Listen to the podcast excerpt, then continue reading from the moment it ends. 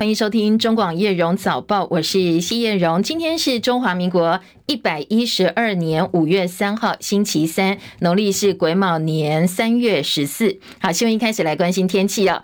呃，气象局一大早我看到有高温灯号亮起来了。那今天的天气到底会有多热？那哪些地方会下雨呢？详细的状况连线的是呃，请教的是中央气象局的预报员廖金祥先生。今天台湾附近的风场都转为比较偏东南风的形态，各地都是多云。到晴的天气，就宜花东的沿海降雨几率比较高一点，部分地区也会有发生较大阵雨的几率。那中午过后呢，西半部的山区也会有零星降雨的机会哦。温度的部分，今天清晨各地的低温都来到二十一到二十四度左右，白天高温还是温暖偏热哦，各地都普遍会来到二十九到三十三度。特别提醒一下，南部的近山区会有三十六度左右高温发生几率。所以出门的话也要注意一下防晒，补充水分，避免中暑。另外，今天清晨的时候呢，马祖以及西半部的地区有出现局部雾或是低云，影响到能见度。目前能见度都逐渐在回升当中哦，但是交通往返还是要留意一下相关的资讯。以上资料由中央气象局提供。嗯，谢谢金祥提醒，也提供给大家参考哈。这个星期呢，在周末之前大致都是高温炎热天气，不过当然了，有点类似夏天，所以呢，午后或者是靠近山区，可能还是要留意部分的降雨。像今天呢，东半部地区就会有零星降雨，西半部山区在中午之后可能也会下雨哦，所以雨具还是记得带着，不要忘记了。好，天气一热又开始担心供电到底会不会有问题呢？红海创办人郭台铭日前才说，台积电不到高雄去是因为缺电，引起各界讨论。高雄凤山五甲一带昨天晚上又停电，大停电了，很多个地方的道路陷入一片黢黑。台电说，最主要原因是配电线路事故，变压器的套管插头故障所导致，造成了高雄前镇区冈山南街还有凤山路的宝泰路、凤山区的宝泰路、善美路一带，加起来大概超过一千六百多户停电。好，昨天晚间大概六点四十六分，一路停到晚上九点钟之后复电，现在已经通通复电了。郭台铭连续两天在高雄举办座谈会，提到能源议题。他说呢，台积电因为缺电，所以不到高雄去，还提出要在半屏山盖核电厂。后来是补充道歉，而且呢，再度说明说会提出更完整的能源政策。不过昨天郭台铭又提出一个新的想法，他加码说一个县市盖一座核电厂，那又引起了讨论。好，这个部分当然他是有所本哦。等一下呢，在后面的新闻当中，我们会进一步提供给大家。高雄市长陈其迈昨天回应，呃，这个郭台铭说高雄缺电的问题，陈其迈特别强调高雄不缺电，说台积电对高雄的投资如期如质在进行当中。好，言犹在耳，没想到昨天晚上凤山立刻大停电，所以很多网友就讥讽说这是台电直接打脸陈其迈。联储会公布最新利率之前，又有两家区域银行出现卖压，美债违约恐慌再起，所以清晨收盘的美国股市全面下挫。包括能源、金融类股灾情惨重。今天美股收盘，道琼跌了三百六十七点一七点，跌幅百分之一点零八，收在三万三千六百八十四点。纳斯达克指数跌一百三十二点，跌幅百分之一点零八，一万两千零八十点。标普五百指数跌四十八点，跌幅也超过百分之一，百分之一点一六，四千一百一十九点。费城半导体跌二十二点，两千九百九十六点。费半今天跌幅百分之零点七四。美国联准会会在台北时间明天凌晨宣布最新的利率决策，因为美国陆续爆发了银行流动性风险事件，所以外界估计明天可能会宣布升息一码，这是估计几率最高的。美国总统拜登为了寻求连任，这也可能是今年的最后一次升息了。所以联准会到底会不会为了救通膨而冒着把经济打趴的风险，外界也在关注。今天特斯拉执行长马斯克呼吁联准会不要再升息了。他认为温和衰退早就到来，现在呢，坟墓已经快满了。他指的是美国企业哦，如果继续升息的话，对美国企业会带来相当大的影响。他认为会发呃爆发非常严重的衰退。美国财长耶伦则警告说，美国最快在六月一号用光偿付债务的资金，后面呢可能会引发灾难性的债务违约。所以，美国总统拜登赶快紧急致电国会参众两院的领袖，要求他们出席五月九号的协商会议。他说，一旦美债违约的话，可能接下来又是一场经济大灾难。在大西洋两岸的央行本周召开利率政策会议之前，投资人担心升息，还有美国其他地区银行倒闭可能对银行业带来的骨牌效应。深夜收盘的欧洲股市是重挫的，伦敦股市跌九十七点，跌幅百分之一点二四，七千七百七十三点；法兰克福指数跌一百九十五点，跌幅百分之一点二三，收在一万五千七百二十六点；巴黎 c c 四十指数跌一百零八点，跌幅百分之一点四五，收在七千三百八十三点。台股加权股价指数昨天收盘涨五十七点三点，收在一万五千六百三十六点四八点，收复了十日线一万五千五百九十四点，还有季线一万五千六百三十点。昨天台股的成交量台币两千两百四十三点五五亿元。元泰外汇台币收盘汇价三十点七八三兑换一美元。昨天台币比前一个交易日贬值三点九分，成交值四点四九亿美金。中经院公布四月份台湾采购经理人指数 PMI 连跌四个呃续跌四点五个百分点，来到百分之四十二点八，连续两个月紧缩。相较 PMI 下滑，非制造业经理人 NMI 则是连续六个月呈现扩张，四月续升二点六个百分点，来到百分之五十五点八，而这也是二零二二年八月以来最快的扩张速度。鸿海代工的电动皮卡新创公司 Loston 面临了破产危机，因为股价长期低于每股一块美金，所以被交易所通知违反投资协议。好，这个消息一出来，周一股价跌了百分之二十三点二九。不过，这一家电动车的新创公司说，说他们违约指控没有根据，强调鸿海不能够终止协议，否则就是违约了。而鸿海也发声明说，已经发函给 Loston 说，他的股价长期没有办法维持在一块。美金以上已经违反双方的投资协议，所以呢，红海这部分会暂缓投资，等股价回到一块美金之上再来进行。红海强烈反对，Lost 他们说他们违约哦。后续呢，强调双方还可以再协商，达成对双方都有利的结果。不过这样一个变化对红海投资电动车会有什么样的影响？现在市场也在高度关注。美国驻中国大使伯恩斯在一项智库活动当中公开呼吁，要跟中国大陆建立更深入、更完善的沟通管道。他说，台湾常年是美中之间的核心议题，重申美国的一个中国政策，要依法协助台湾自我防卫。戚海伦的报道。美国驻中国大使伯恩斯上任超过一年，他以视讯方式出席了华府智库史汀生中心活动，和中心董事会成员、前国务院法律顾问贝林格以及中心的中国计划主任孙运谈论台海情势和美中关系。伯恩斯说，台湾常年是美中之间的核心议题，台海是重要国际渠道，一旦战争导致关闭，全球经济将严重受到冲击，引起越来越多国家关切。中方应该致力于和平解决两岸分歧。他多次私下。传达美国没有改变一中政策，另外美方也从不支持美中关系结冰。他说，气球事件前美中沟通良好，俄乌战争也为双边的沟通增加了变数。伯恩斯没有直接回应台海爆发冲突的几率是否比过去高，只表示台湾海峡在国际经济的重要性。他也表示，美国前众议院议长裴洛西、现任议长麦卡锡有和台湾领袖会面的权利。他还透露，裴洛西访问台湾当晚，他就被叫去中国外交部。记者戚海伦报道。好，美国总统拜登一号跟菲律宾总统小马可仕会谈，会后发表联合声明，强调维护台海和平稳定的重要性，认为呢，这个跟全球安全与繁荣不可或缺的要素，重申共同维护南海自由航行，还强调如果菲律宾在南海遭到攻击的话，适用美菲共同防御条约。小马可是前两天才强调说，他的政府不会允许菲律宾成为任何军事行动的中继战。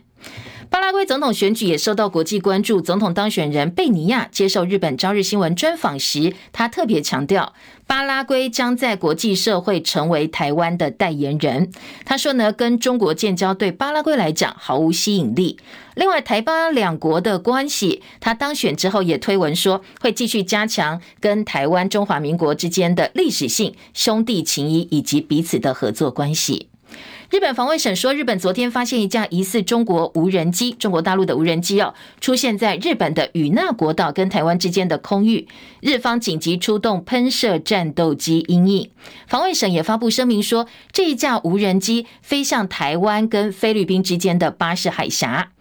另外，大陆新修订征兵工作条例，允许退伍军人重新入伍。日经亚洲分析说，这反映北京当局正在试图要增强他们的兵力，为即将可能在台海爆发的全面战争预做准备。英国的情报则显示说，俄罗斯已经建立了军事防御。这一项作为显示出莫斯科当局对于基辅马上会展开春季大反攻，而且高度关注。总统泽伦斯基则保证说，反攻确定会发生。齐海伦的报道。美国有线电视新闻网 CNN 引述乌克兰士兵说法报道，已经准备好迎接备受期待的反攻。他也表示，已经准备好很久了，并且已经完成补给。消息来源的士兵所在单位位在扎波罗热地区南部。他也表示，乌军已经不再等待其他国家提供战斗机，而是正在学习利用现有的武器进行战斗。报道指出，乌克兰的反攻似乎迫在眉睫，前线车辆频繁移动，并且常有炮击。总统泽伦斯基。保证反攻将会发生，不过目前没有任何确切的日期。英国最新情报指出，莫斯科沿着克里米亚北部边界以及俄罗斯南部部分地区建立军事防御，这凸显出俄罗斯领导人对乌克兰可能取得重大突破的关注。CNN 报道，美国白宫罕见地赞扬了众议院议长麦卡锡，因为麦卡锡表态支持向乌克兰提供援助，并且谴责俄罗斯入侵乌克兰所犯下的暴行。最近在以色列有。一名俄罗斯记者问麦卡锡：“美国向乌克兰运送物资和援助的态度是否改变？”并且暗示麦卡锡不挺乌克兰。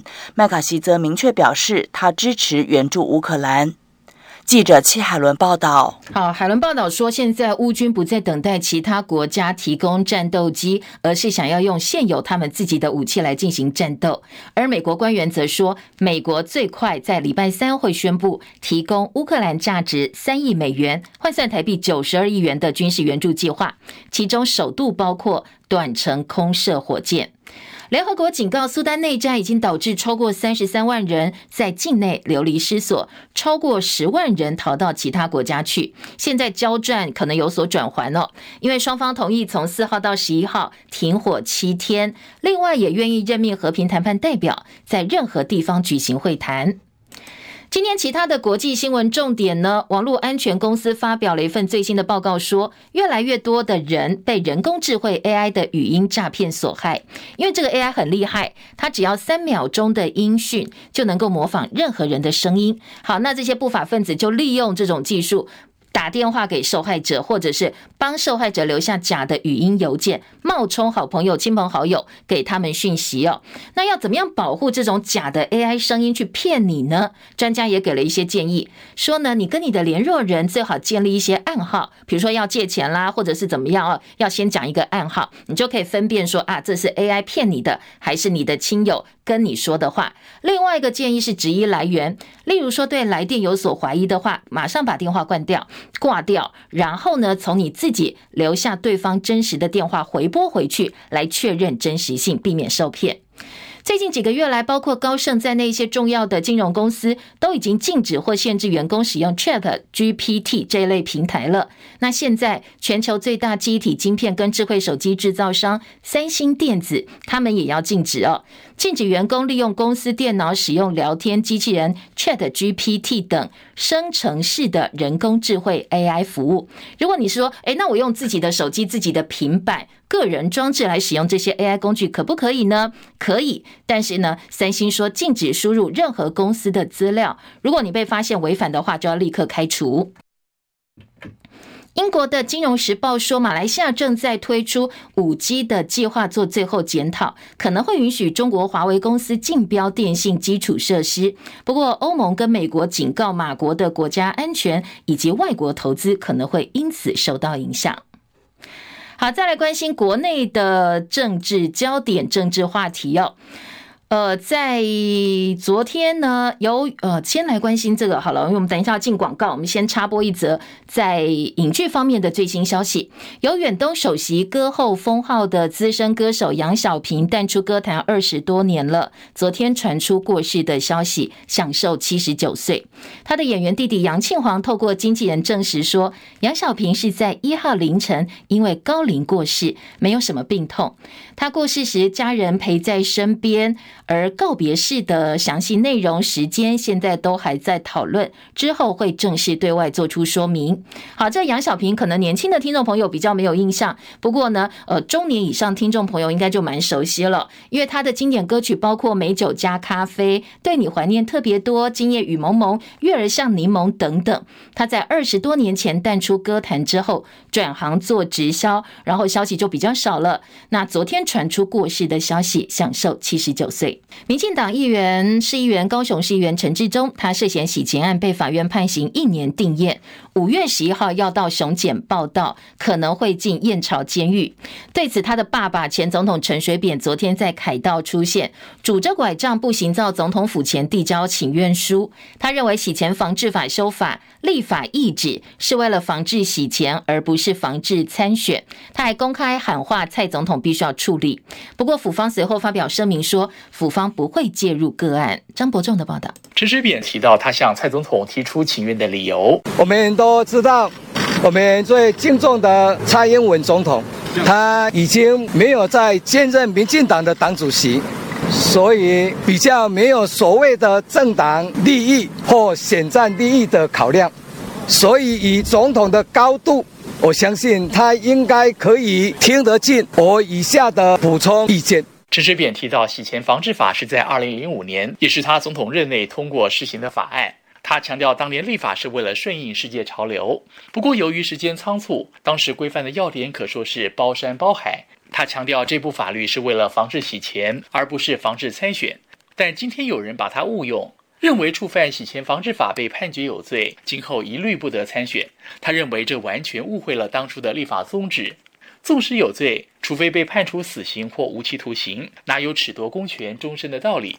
陈水扁在表达完口头诉求后，并未接受在场媒体提问，就搭车离去。不过，府方也很快就做出回应，强调陈水扁关切的法案已经在立院审查，府方尊重国会的议事和讨论，但有关司法个案，总统府的立场向来尊重司法，不评论也不涉入司法个案。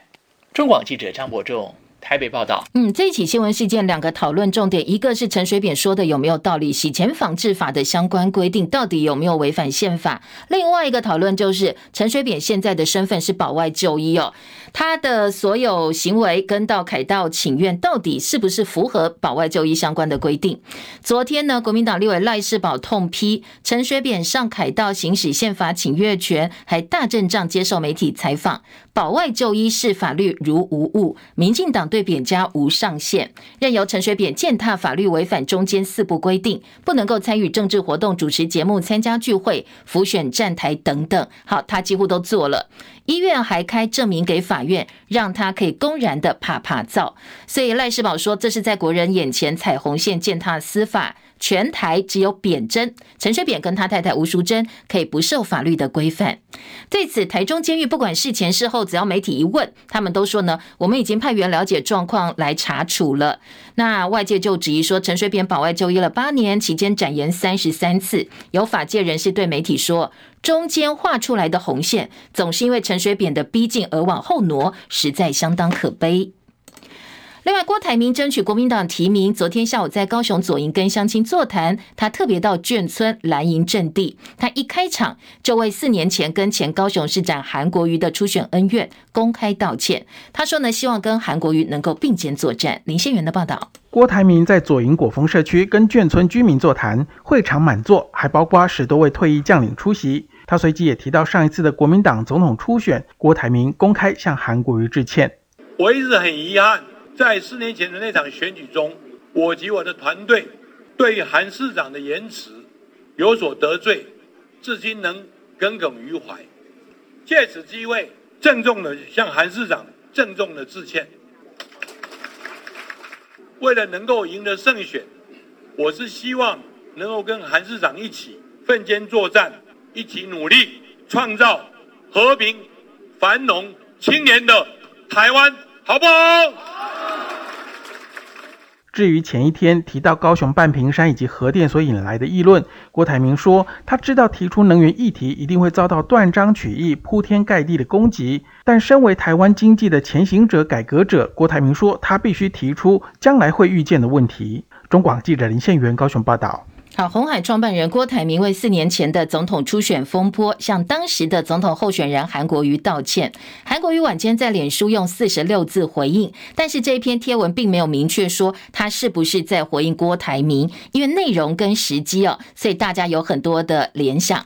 韩国瑜晚间在脸书贴上中华民国国旗，内文说：“来者可追，奋斗团结。”汲取教训，共创胜利，凝聚最大力量，下架贪腐集团，为人民争幸福，为社会争繁荣，为国家争尊严。下面也有很多支持者留言说：“终于等到道歉了，大家都没有离开，等着市长的穿云箭。”台北市副市长李四川也特别留言说：“人生不全是竞争跟利益，更多的是互相成就，彼此温暖。”而新北市长侯友谊昨天在新北市议会回应市议员叶元之质询的时候提到，三年防疫期间，正副总统说的是赖清德跟蔡英文呢，从来没有关心过新北市，引起热议。是疫情三年来没有得到总统、副总统要到新北市来关心。我们的疫情三年来都没有。最主要是，如果是为了防疫而来的话，这个在三年来是没有。啊，选举你也知道，我也知道，就不用多说了哈。选举没有那么重要，做事情的态度才是最重要。那民进党议员张景豪回击说，这个一问一答，通通都是选举考量。咨询。侯市长在批评中央的人，一个要选总统，一个要选立委，这个都是为了自己的政治利益在做考量，真的是为中央叫屈啊！赖清德副总统因为常常回到万里老家，哦，他都有默默在关心，默默在支持。好，赖清德回万里老家这件事，昨天侯友宜也在开炮中央说，国家不是这样玩的，他还意在言外的说，换我们来做会不会比较好？前方在打仗，在守护人民的安全，后方。在扯你后腿，你要没有给前方的更多的资源力量？国家不是这样玩的，不是因为你是哪一个党，你就会可以指责。你应该说你欠什么，需要我帮忙什么，我全力以赴帮你。啊，为了选这边来，卖讲你是英国人，卖讲你是万里人，你都是台湾出血的，你都是这个国家的领导者，应该来好好搞关心的。这也是我一直心里在想，如果我们来画，我们来做。会比比别人做得更好。好，总统府发言人林玉婵昨天晚间回应说，疫情三年期间，蔡英文总统跟副总统赖清德对全国防疫工作都非常的关心，亲自沟通协调防疫事务。府方可以理解部分政治人物可能有选举考量，不过希望哦能够停止不必要的政治操作。副总统赖清德昨天晚上出席台湾护理学会主办的“信赖护理，守护台湾”公益演唱会，他致辞的时候特别表示，台湾人的不健康余命越来越长，占了生命的十分之一。台湾不是只有半导体，健康产业要成为下一个护国神山。他说呢，台湾未来要继续发展健康产业。而正大学生会五月开始举办政治进入大学座谈会，昨天邀请的是民众党党主席柯文哲跟学生互动座谈。柯文哲谈到低薪问题的时候，特别表示说，这是教育出了问题，因为教出来的学生没有那个价值。还说，如果这个科系毕业生的起薪太低，代表这个系就应该缩编了。市场上供过于求，应该回到市场的规格。而民众党开放总统参选人领表登记，柯文哲。昨天是由科办发言人陈志涵到党部领表，而且缴交领表费五万块。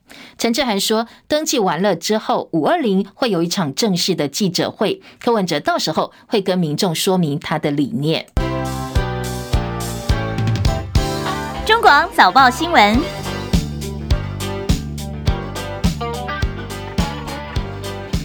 好，再来回来关心今天的早报重点，来读报了哈。今天早报头版焦点，我手上五份报纸，中时联合、自由、工商跟经济，算了一下，十二条新闻没有一条是重复的，所以今天的头版新闻比较多元。那在头版头条部分呢，中国时报关心的是立法院三读说海巡执法可以大胆用枪。好，当然这个后续等一下我们来听听看里面有哪些不同面向的讨论。下半版面中时还有两条新。新闻分别是公务员一年内酒驾性骚扰被记过就不能够升迁。美国财长耶伦说，美国六月一号用完他们的偿债资金之后，可能就要爆发债务违约了。不过，当然这个到底呃，所谓债务违约这件事情，要不要把这个相关的规定修改，这是目前在努力的一个方向。联合报头版头条是陈水扁到凯道上凯道帮他的儿子请愿，当然他自己说跟陈志忠没关系了哦。不过各个报纸解读，除了自由时报之外，大家都说就是因为陈水扁的儿子陈志忠这一次坐牢之后出来，如果说都不能够呃这个从事公职、褫夺公权的话，这个陈水扁扁家可能到就要画上句点在政坛上的影响力。所以呢，陈水扁上凯道为儿子请愿，今天联合报放在头版头条，配合内页三版来讨论一下啊，他到底有没有逾越保外就医的相关规定？下半版面，联合报说，呃，整个疫情接近尾声了嘛？哦，指挥中心五月一号解编之后，昨天呢，卫福部机关署办了一场感恩的晚会，谢谢防疫期间的一些有功人员，还有英雄人物。不过，联合报今天标题直接下说，表扬防疫，昨天蔡总统完全没有提到。捐疫苗的红海、慈济跟台积电，好，这是联合报今天的大标。自由时报头版头条则是美菲领袖发表联合声明，台海稳定是全球繁荣安定的要素，也重申航行南海的自由权，共同维护南海的自由航行权利。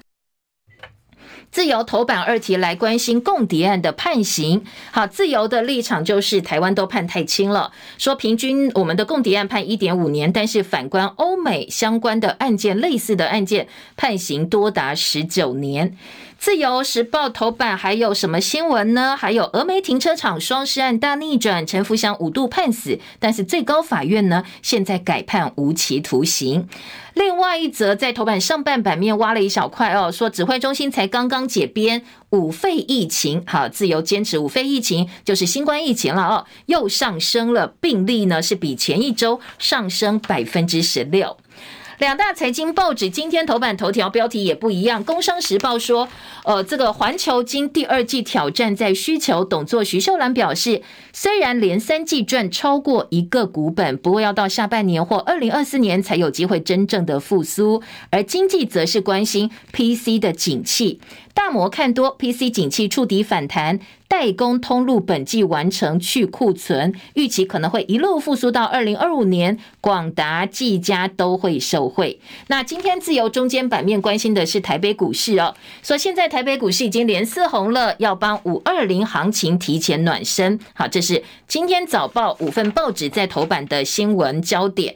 继续，我们就回头来听听看这些重点还有哪些角度的切入，让大家多多思考。先从联合报头版头条听起哦。联合报头版大标说，陈水扁上凯道帮儿子请愿批洗钱防治法的修法，剥夺终身参政权违宪。行政院说，人民对参选人是有高度期待，当然，呃，看待的标准规格也是提高的。今天联合报在头版用表格告诉你说。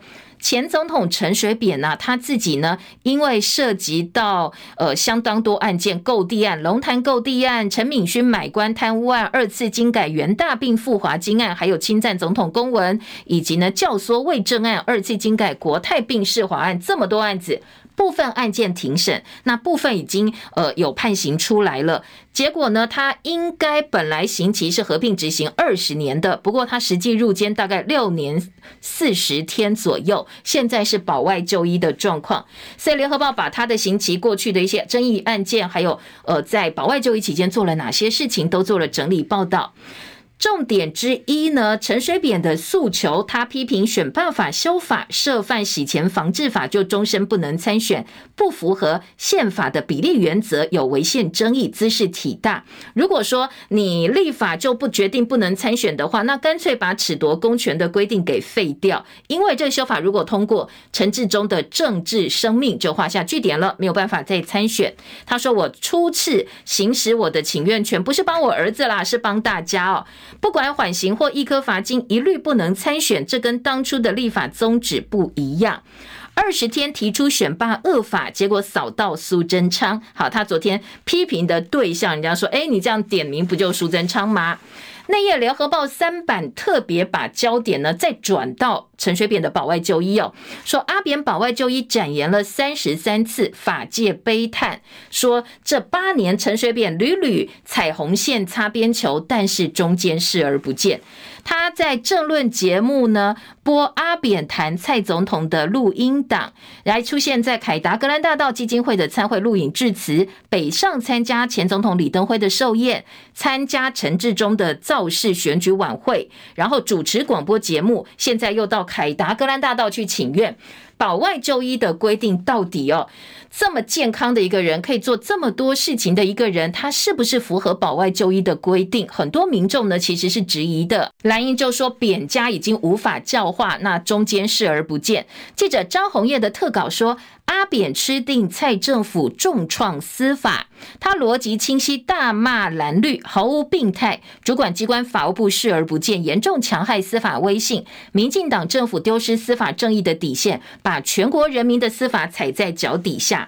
说阿扁也撕破赖清德排黑的国王新衣，在大批媒体簇拥下走了十五分钟，仿佛当年选战大进场的排场，神采奕奕哦。但是呢，凸显的是绿营的这个共犯的一个位置，绿营的角色也遭到了外界质疑。联合报今天三版下半版面，为什么说阿扁撕破赖清德排黑的国王新衣呢？好，两个部分，一个是陈水扁细数他担任总统的时候通过。洗钱防治法是为了防治洗钱，不是为了防治参选。但是他讽刺的是，当年的洗钱防治法最后办到海角七亿的阿扁一家人，你扁家哦贪了这么多钱，海角七亿，讲到洗钱防治竟然毫无愧色。好，另外一个是矛盾且荒谬，赖清德推动扩大排黑，但是无视扁家涉贪，是民进党最该自清的一环。难道因为涉扁的执念就能够姑息扁家违法行径吗？好，这是蔡靖宇、林和明的特稿。跟赖清德沟通吗？陈水扁昨天说这是热脸贴冷屁股。好，媒体问说，哎，有机会的话，现在看起来民进党马上接下来要当家的是赖清德哦，党主席嘛哦，而且又要代表民进党选总统，那你会不会先跟赖清德沟通呢？陈水扁说，如果人家不想跟你讲话，你热脸贴人家冷屁股干什么？那你支不支持赖清德呢？陈水扁说，过去所做的一言一行都不后悔，当然有些事情让他。他觉得难过、失望，人都是肉身打成的，有心无力，那是他现在的心情。好，讲了那么多，是不是不支持赖清德？陈水扁又说我没有这样讲哦，那要人家支持，也要支持得下去，他才会支持。好，当然也有一点点。隔空喊话跟赖清德喊话的味道。那至于在联合报，另外也有民进党匿名人士跟联合报说，陈水扁问题确实是烫手山芋，重点在于民进党政府在政治上已经确立给陈水扁有空间，但是没有任何人能够约束陈水扁。现况就是没有人能够让他安分出来保外就医，不谈政治，也没有人管得住他哦。好，陈志忠五月十一号熊检报道可能会进燕桃监狱。选罢法修法被质疑是陈志忠条款，立委说不应该因人设事，所有基本国民的权利限制都应该为呃这个顾及到比例原则跟平等原则，就算是前科者的基本条件也是如此。这是时代力量党团的立场，联合报也做了一些并陈的报道。好，听完这一则新闻呢，马上来听听看今天联合报头版下半版面跟二版的重点是，昨天在表扬防疫有功人员的大会上，总统完全没有提到红海、慈济跟郭台，呃，这个台积电。这是昨天晚间卫福部疾管署的 COVID-19 捐赠感恩暨授奖表扬晚会，感谢防疫期间援助物资、付出时间精力的幕后英雄。不过，桃园市空服员职业工会跟机师工会婉谢。广播商业同业工会也没有出席。空服员职业工会说，疫情期间承受的污名跟剥被剥夺的人权，不能够用颁奖来做抵消。好，这是当然。这些没有出席的单位有各自的立场跟原因。为了表扬新冠肺炎爆发三年以来付出时间、物资，还有这个很多的这个幕后大英雄哦，疾管署的这一场晚会呢，有几个讨论的重点，哪些人出席讲了哪些话，还有没有出席的人又有什么样的立场呢？今天的联合报重点放在昨天颁发了一百零八个讲座。感谢包括海航空、海业、防疫车队、医护防疫第一线人员、有功人员跟团体。呃，疫苗捐赠团体包括红海、台积电跟慈济都有邀请，但是台积电没有派代表出席哦。红海跟慈济都有代表来，但是总统在现场的发言的时候，并没有特别针对这三个单位——红海、慈济、台积电表扬，也没有提到任何的感谢之意。今天的联合报在二版说。呃，这个整个防疫工作还有另外一个讨论的角度呢，就是政治话题了。说这个昨天新北市长侯友宜呢，特别在市议会质询的时候，有说蔡赖在过去三年的疫情期间，没有因为防疫到过新北市，拢无来港人关心呐哦，三年都没有批评前方打仗，后方不给资源，而且还扯后腿。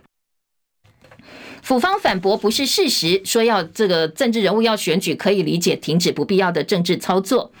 而在联合报另外有特稿，杨雅棠特稿说，指挥中心的感恩哦，整场感恩晚会听下来，他们最想感谢的是自己。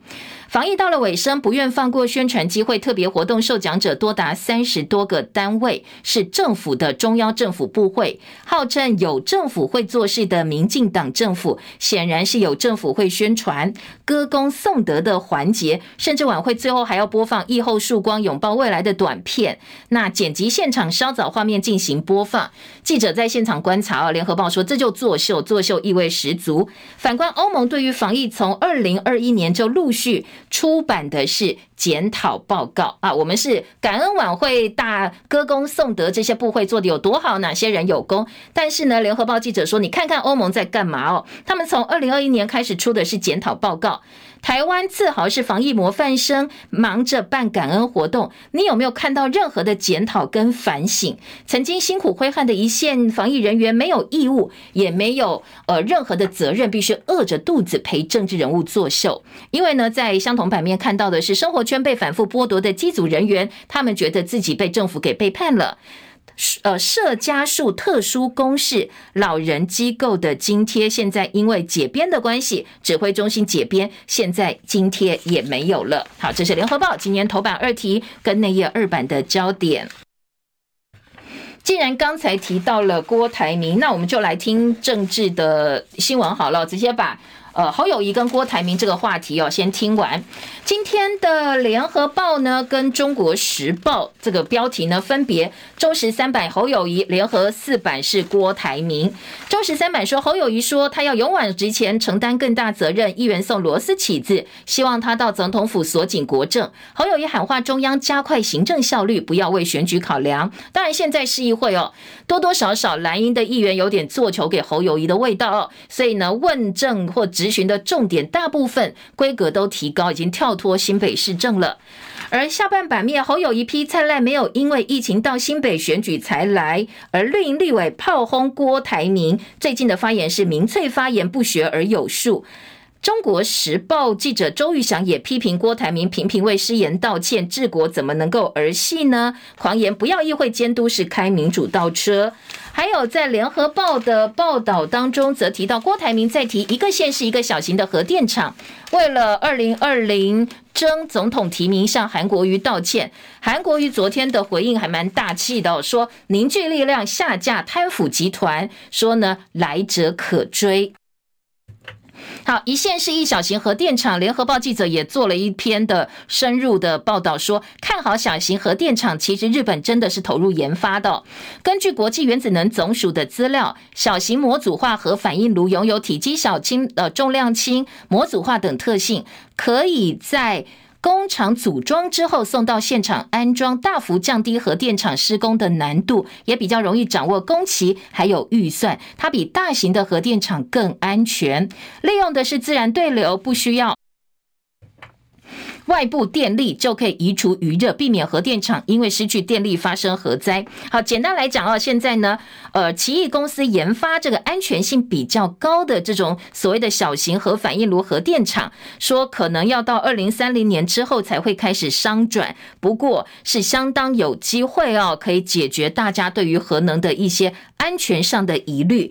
今天联合报介绍了这个小型核电厂，日本正在努力研发，但是也平衡了报道，国内环团报纸。疑虑说，其实这个效率是不好的，那成功商转的案例也相当有限，所以可能还需要再做评估。好，这是平衡的报道哦，提供给大家参考。中国时报今天头版头条：立法院三读海巡执法可以大胆用枪，海巡巡防机关器械使用条例修正过关，授权海巡署长用炮权。学者质疑海委会逾越了总统的职权。好，现在修法是告诉你说，哎，你在特殊的情况之下，海巡的执法人员呢是可以大胆用枪，但是联合报讨论的是有没有这样一个权利哦。昨天三读修正的条文是，海巡机关人员在生命遭受危害的时候，可以用枪进行射击；海巡署长在合理的判断之下，必要的时候，必要限度内可以使用炮。好，这个是总统职权内海巡署长有这么大的职权吗？台大的台大法律系教授姜黄池就提出质疑了。另外呢，蓝营立委也有一点担心哦，说海巡毕竟也不是海军，两个是有差别的，必须要审慎拿捏，否则你就像最近前阵子要扩增警方的保二总队，把警察当军人，你现在把海巡也当军人吗？外界质疑是第二陆军警察军人化的再版。指挥官拥有炮权，就怕擦枪走火。执法跟作战的法则不应该相互混淆，相关配套必须要赶快的研拟，否则呢，接下来恐怕会有很多的问题。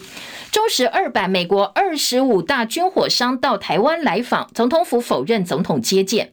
蔡英文总统二零一九年曾经高调会见国防领域厂商，而郑文灿，我们的这个在政府单位部分呢，是行政院的副院长出来回应说，他们不是来卖武器的。在野党坚持任何的接触都必须要公开透明才行。访问团加持，现在在股市部分，无人机军工股金金涨。国防产业论坛今天登场，美方提早抵达访问台场。今天连呃，中国时报记者吕昭龙的特稿说，军火巨鳄指指点点，所以蔡政府从本来呃跟他们很亲热、很亲密，现在有点转弯，态度转变了。联合报呃，中国时报记者的观察说，这一次美国军火商组团到台湾来巡商，最主要是美台商会会长韩如博牵的线。蔡总统第一任把这些军火巨鳄的到访视为是上宾，还亲自在总统府接见，当作大内宣。这一次却避而不见，最主要原因是蔡政府跟美台商会为军售已经闹得不愉快，跟韩如博越走越远，形同陌路了。韩如博不但呛瞎拜登政府对国军该买什么武器，什么不该买，也指东道西，所以我们有点生气啦。当然，我们是顺着美方的意思做亲美嘛，哦，所以跟他就保持距离了。这是中国时报的报道。自由时报头版头条：美菲领袖联合声明，台海稳定是全球安全繁荣的重要因素要素。那中间版面是来看看我们对于共谍案在台湾是不是屡判轻刑呢？自由时报说。国防国国防院国防战略与资源研究所所长苏子云揭露的数据，台湾破获军事间谍平均刑度十八个月，大概一年半；欧美呢十九年，相差十二点七倍。我们跟其他的民主国家差太多了。说国安案件呢判缓刑更是不可思议。在内页新闻呢，今天的自由时报四版说。中国反间谍法升级，台湾人到中国大陆被抓的风险激增，七月开始生效。那自由时报解读是说，引用学者的说法，只要老共说你是间谍，你就是间谍，你完全这个没有机会可以反驳或者是申诉。好，这是今天的自由时报。再来，在内页新闻的几个重点呢，我们也赶快来扫描一下，时间剩不多了。今天在台湾醒报的头版头条告诉你，再生医疗法太宽松，医疗团体希望能够紧缩规定。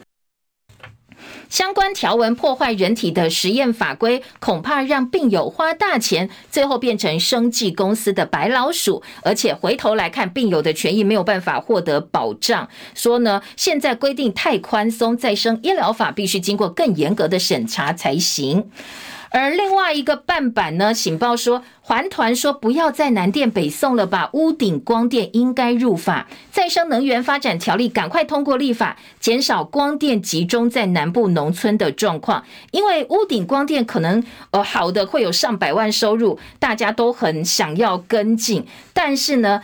就影响了现在南部的一个状况，南部的生态，屋顶光电越来越普及。另外一个影响就是房价了。今天醒报说，可能接下来新屋的成本会大为增加，最后导致住房的危机。争议没有解决，排案应审，NCC 今天要审这个镜电视案，陈琬惠发公开信，希望六位委员能够守住风骨。曾明宗要求被列为渎职被告的陈耀祥必须要下台负责。中时今天说，早上九点钟，NCC 呢要开会审查镜电视的上架案以及相关董监事负责人的变更案。民众党立委陈婉惠昨天发公开信，向主委陈耀祥以外的委员喊话说，希望你们能够守住风骨。还有在中时今天四版，另外也有再生医疗法。刚才醒报头版头条说，专家说真的太宽松，病人最后变白老鼠。所以呢，今天朝野三度协商，希望不要大开后门。呃，非法输入种苗，最终要判三年的有期徒刑。加拿加拿大牛肉查样厂的样本根本不足，现在全龄牛肉就要进到台湾来了。蓝立伟炮轰说，这个到底符不符合台湾人民的期待？对得起台湾人吗？立委初选蓝营下周要进行民调，大安跟港湖炮声隆隆。好，在大安区呢，杨永明质疑，呃，这个这些议员落跑，说罗志强、钟沛君还送礼物、送食品、送蛮牛啦、送苹果。那在港湖区游淑慧紧咬立法院开记者会的李彦秀，说他在立法院作秀。峨眉停车场双尸案，陈福祥讨死定谳，最高法院认为他杀了蔡凯阳，不符合情节。最重大的罪，所以呢，改判无期徒刑。死者的妈妈听到说，好，这个八年前西门町峨眉停车场的双尸命案，经过五度把凶手判死刑，最后又反转说是无期徒刑，不用判死刑了。那这个死者妈妈很生气，诅咒废死跟法官都会有报应。记者林伟信特稿说，这个法院哦，就是一直帮这些加害者找理由不要判死刑。台湾实质上已经废死了，根本就没有死刑的空间。自强号撞瓦斯钢瓶，昨天呢，首班车经过竹南，竟然有瓦斯钢瓶在轨道上，疑似被刻意搞鬼、故意放的。那初步已经排除是意外掉落。台铁也承认他们有疏失啦，因为没有做好巡轨的工作。好，另外要提醒哦，这个最近呢，其实国内有蛮多 P2P 借贷平台倒闭，这涉嫌非法吸金二十五亿元的 IMB 负责人已经失联了，五千多人组自救会。经管会说，呃，民众对于这些网络借钱要特别注意，它整个模式白话来讲就是二胎房贷借贷的媒合服务。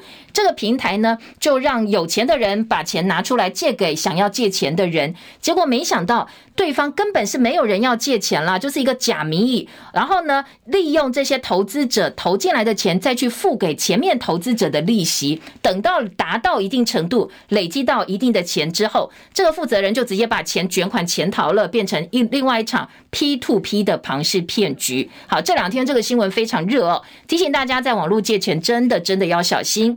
还有内政部警政署公布。高风险卖场前五名分别是虾皮、鞋、全家福、旋转拍卖、车库娱乐，还有微秀影城。好，这个诈骗是最多的这几个平台，提供给大家参考。